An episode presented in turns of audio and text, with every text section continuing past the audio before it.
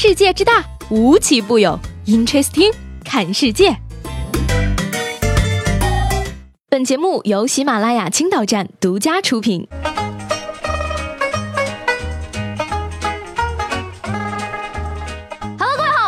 本期的 Interesting，我是西贝。今天节目的开始呢，首先要跟大家分享一条人生经验。当很久没见面的老同学突然找到你，一定是因为他要结婚了，邀请你去参加婚礼。他是个销售，要向你推销。他的账号被盗了，需要借钱，他求你朋友圈给他点个赞。过节了，群发祝福。在做微商，求个买卖。孩子参加比赛，帮忙投个票吧。邀请你一起来玩某个游戏。要过生日了，要求介绍对象给他。测试。删好友，听说你认识什么人，能不能帮我个忙呀？问你借各大视频平台的会员，帮他找工作，来到你所在的城市了。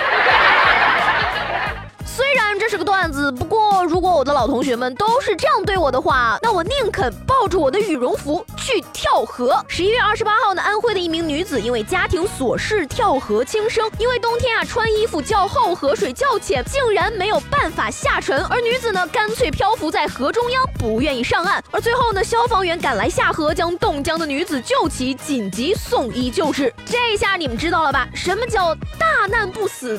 必有后福呀！女子身上的棉衣肯定也很骄傲啊！没想到吧？上辈子我是个救生衣。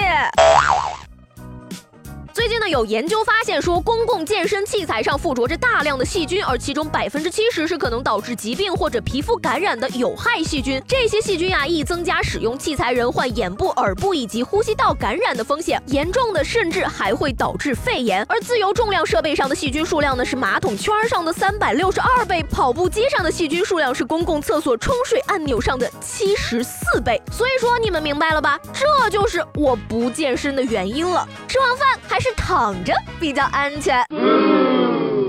说呢，马桶最近成为了所有行业的标准。马桶比手机干净，比门把手干净，比键盘干净，甚至比消毒餐具还要干净。建议大家呢，以后都用马桶吃饭，干干净净。吃了没病。说到马桶呢，你有没有想过有一天可以骑着马桶出门上街呢？日本人呢最近发明了粪便驱动的摩托车，车的动力呢来源于粪便以及生活废水，也就是大家熟悉的沼气。而充满之后呢，能够以每小时八十公里的速度驱动，续航里程呢达到三百公里。而根据目前测试的结果来看呀，这辆马桶摩托车呢能够减少百分之五十的二氧化碳排放量。哇，这么环保的吗？哪儿都。好，就是有一点，千万别翻车了呀！要是真的不小心翻车了，那就可以说是实现自由飞翔了。你的心上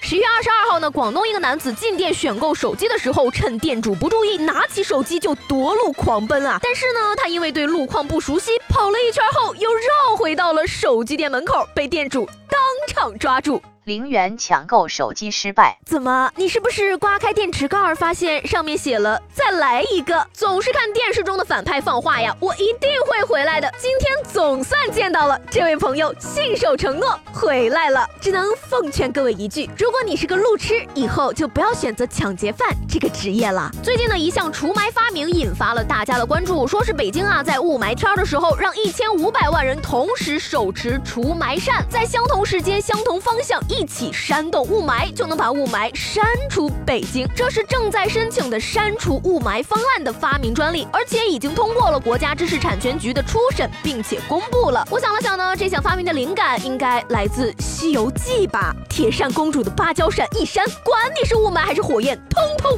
滚出去！想法不错，但是我就不明白了，为什么要申请专利呢？应该申请吉尼斯纪录呀！设想一下，如果全国人民一起动。手估计都可以把雾霾吹到美国去了。全国人民一起跳动，地球估计会震出个坑啊！有梦想谁都了不起，要是真的能实现了，朋友们和我一起组团去卖扇子呀！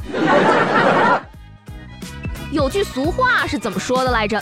男人靠得住，母猪都能上树。今天我就要用事实来告诉你，这句话是多么的正确。老婆生气的时候，甜言蜜语，我爱你，真的爱你。老婆大人消消气吧，最近我都不会玩了，只陪你，你不玩，我也不玩。老婆消气了，转眼就开始问为什么不让我玩游戏。追女孩的时候夸人家，你好像个小孩子呀，真可爱。追上了之后就开始嫌弃人家，能不能不要像个小孩子一样幼稚？聊天儿的时候说，就算我玩游戏，你的消息我也会秒回的。玩游戏的时候却变成了我打游戏呢，怎么陪你聊天？靠不住，靠不住啊！靠男人还不如靠自己。不过即使这样，我还是想找个对象，因为我想让我的男朋友领着我去动物园。去动物园干嘛呢？当然是去看动物园里的。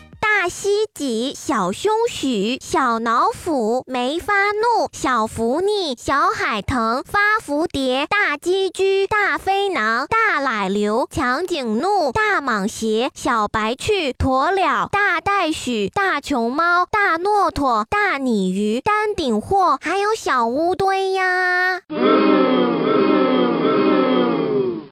好了，那今天的 Interesting 就到这里了，我是西贝，明天见。看在我这么努力的份上，给我点个订阅呗。